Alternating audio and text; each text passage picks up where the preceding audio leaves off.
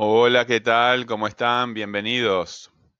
Héroe de la Fuerza 5, las redundancias. El cuento Héroe de la Fuerza.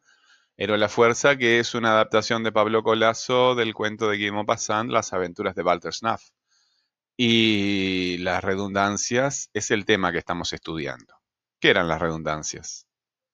¿Qué eran las redundancias? Las redundancias son formas que tiene el tema de presentarse, ¿verdad? Si el tema no se estuviera presentando, repitiéndose continuamente, eh, nos perderíamos en lo que estamos hablando. Y el texto sería un flujo de datos y no lograríamos este, vincularlo con nada. las redundancias lo que hacen es sujetar el tema, ¿verdad?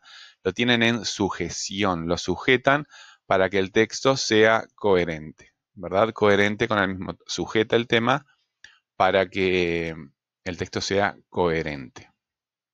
Bueno, pero volvamos al tema de Walter. Eh, no le estaba yendo como él quería, aunque otros pensarían que estaba yendo bien porque lo ascendieron, pero él no quería que lo ascendieran. No quería. ¿Dónde quería estar él? Él quería volver a su casa. ¿Con quién? Con su familia, ¿verdad? Tenía, este, yo estuve viendo en el cuento original de, de Guillermo Pazán y él tenía, bueno, la esposa con la que le gustaba pasar mucho rato y cuatro hijos, ¿verdad? Y no le gustaba para nada las armas y, todas estas cuestiones. Eh, no era valiente, no, no, era valiente. No es que si te gustan las armas sos valiente, no, a veces es todo lo contrario. Eh, te gustan las armas porque sos cobarde, para protegerte. Eh, pero este, no, a Walter ninguna de las cosas. Walter era cobarde y tampoco le gustaban las armas, ¿verdad? Este, que muchas veces a la gente cobarde le gustan las armas justamente por eso, porque tiene miedo. Este, las armas son una manifestación del, miedo.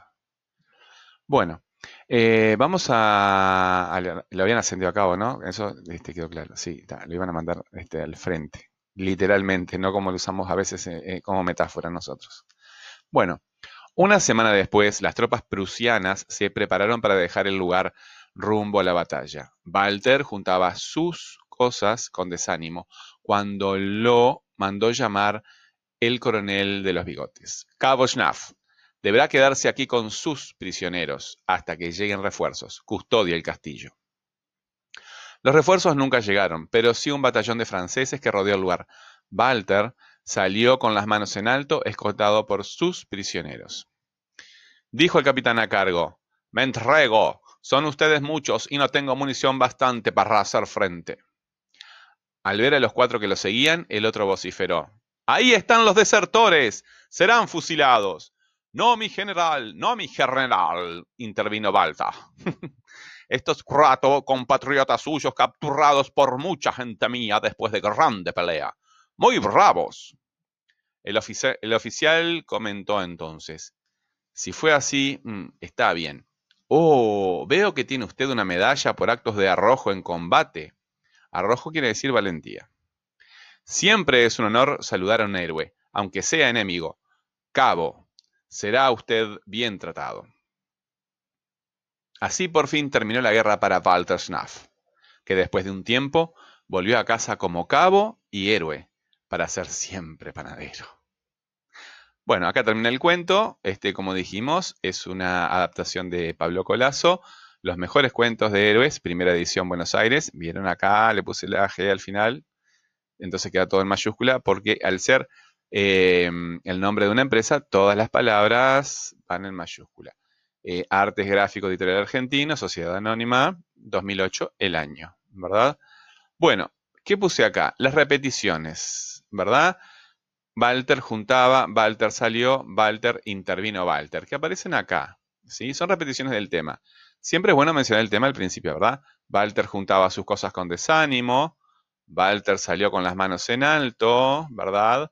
Eh, intervino Walter, ¿sí? Sustituciones, Cabo Schnaff y Cabo Walter Schnaff, ¿verdad? Cabo, perdón, Cabo Schnaff, Cabo y Cabo Walter Schnaff. Eh, o Balta, este, hay que comentarle a alguien que sea nativo del alemán. Supongo que también habrá distintos acentos en alemán. Este, hay que estudiar alemán, como tantas otras lenguas, pero bueno, vamos a quedarnos con español ahora. Em, acá, eh, Cabo Schnaff, ¿verdad? Cabo Schnaff deberá quedarse aquí. Después, donde aparece Acá Baltesnaf, acá Cabo será bien tratado y Baltesnaf, ¿verdad? Este, al fin termina la guerra para Baltesnaf. Bueno, eh, las pronominalizaciones son muchísimas, ¿verdad? Muchísimas. Generalmente eh, la pronominalización es como es algo tan liviano, igual que la elipsis, se utilizan todo el tiempo. Las pronominalizaciones y las elipsis se utilizan todo el tiempo, ¿verdad? Juntaba sus cosas, el superior, el, oficial lo mandó llamar, eh, apareció con sus prisioneros, y vieron que acá, mire, utiliza el me. Cuando el, narrador utiliza la tercera persona, las cosas de él, ¿verdad? El oficial lo mandó llamar, los prisioneros de él, sus prisioneros. En cambio, cuando el personaje necesita eh, señalarse a sí mismo, utilizar una palabra que lo señale, utilizar la primera persona, me entrego, ¿verdad?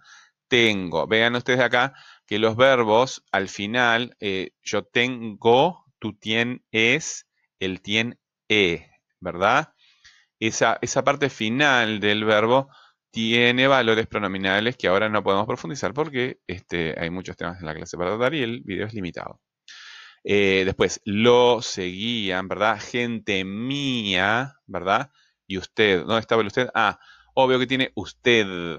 El otro, el oficial enemigo, eh, utiliza la, segunda persona, ¿verdad? Aunque usted este, originalmente tiene valores de tercera, ahora está utilizado como segunda persona. Usted, vos, tú. La segunda persona, el que escucha. Vieron, y la elipsis se utiliza todo el tiempo. Por ejemplo, acá, este, eh, Walter dijo al capitán, lo sacamos, ¿verdad? Lo sacamos. Walter dijo, no, dijo el capitán a cargo. Yo me entrego, ¿verdad? No, sacamos el pronombre y, queda esto, este, me entrego simplemente, ¿verdad? Eh, la elipsis también, este, usted será bien tratado. Cabo, usted será bien tratado, ¿sí? Acá sacamos la palabra. Bueno, muy bien, ya hemos explicado bastante las actividades, ¿verdad? Eh, revisamos la clase, repetimos la grabación, eh, consultamos, eso es fundamental, hacer preguntas, ¿verdad? Eh, apuntamos las cosas que entendemos y apuntamos también las que no entendemos en forma de preguntas, ¿sí? No se trata de hacer las cosas bien solamente, eso obviamente eh, tiene que ser así, pero la parte que no podemos pasar por alto sin, nunca es este, investigar las cosas que no entendemos. Esa parte es muy, muy, muy, muy importante. Bueno, la parte 1 hace el esquema indicando temas, datos y fuentes, ¿verdad? La 2 invierte la información en preguntas, es hacer preguntas acerca de, lo que aparece, de la información que organizaste en ese esquema. Y recuerda que las preguntas tienen verbo e interrogativo, ¿verdad? El verbo es la palabra que tiene tiempo. ¿Quién canta? ¿Quién cantó? ¿Quién cantará? esa palabra que cambia de tiempo. Y las preguntas también tienen interrogativo, quién, cómo, cuándo, la palabra que me hace la pregunta. Bueno, reescribimos la información del esquema usando, este, usando eh, reescribimos la información del esquema. Hacemos otro texto con la misma información. ¿sí? Ese texto que nosotros hemos producido eh, lo leemos en voz alta para asegurarnos que suene bien, que se entienda bien y cuando nosotros lo miramos se vea bien, se vea algo lindo, ¿verdad? Se escuche bien, se entienda bien y se vea bien. Corregimos la ortografía y la puntuación. Siempre en eso tenemos que estar atentos, ¿verdad? Y consultar. Bueno, 6. Eh, señala en tu producción las distintas redundancias. Como hice yo acá en el texto original, bueno, no original porque es una, una recreación de, de Pablo Colazo. Pero en el texto de Pablo Colazo yo señalé las redundancias, ¿verdad? Pronominales, repeticiones, sustituciones, pronunciaciones, elipsis, ¿verdad? Las cuatro formas que estamos conociendo hasta ahora. Este, aunque tenemos que hacer un apartado, tenemos que hacer un apartado para el verbo. Bueno, es, aunque son valores de, el verbo es todo un tema aparte. Bueno, señalamos en el texto, en el tuyo, en el que tú hiciste, señala las redundancias. Y las clasificas en la tabla, ¿verdad? Repeticiones, sustituciones, pronominalizaciones y elipsis del, eh, del tema del texto que tú produces. ¿Sí? Bueno, lean las recomendaciones que les dejo acá, ¿verdad? No se olviden de este, leer estas recomendaciones y de hacerles caso. Bueno, chiquilines, este, llegamos hasta acá. Como saben, eh, perfil de CREA, el correo, en clase, Siempre estamos abiertos a sus consultas, ¿verdad? No es solo hacer las cosas bien, sino también consultar las cosas que no entendemos. Les mando un saludo. Chau, chau.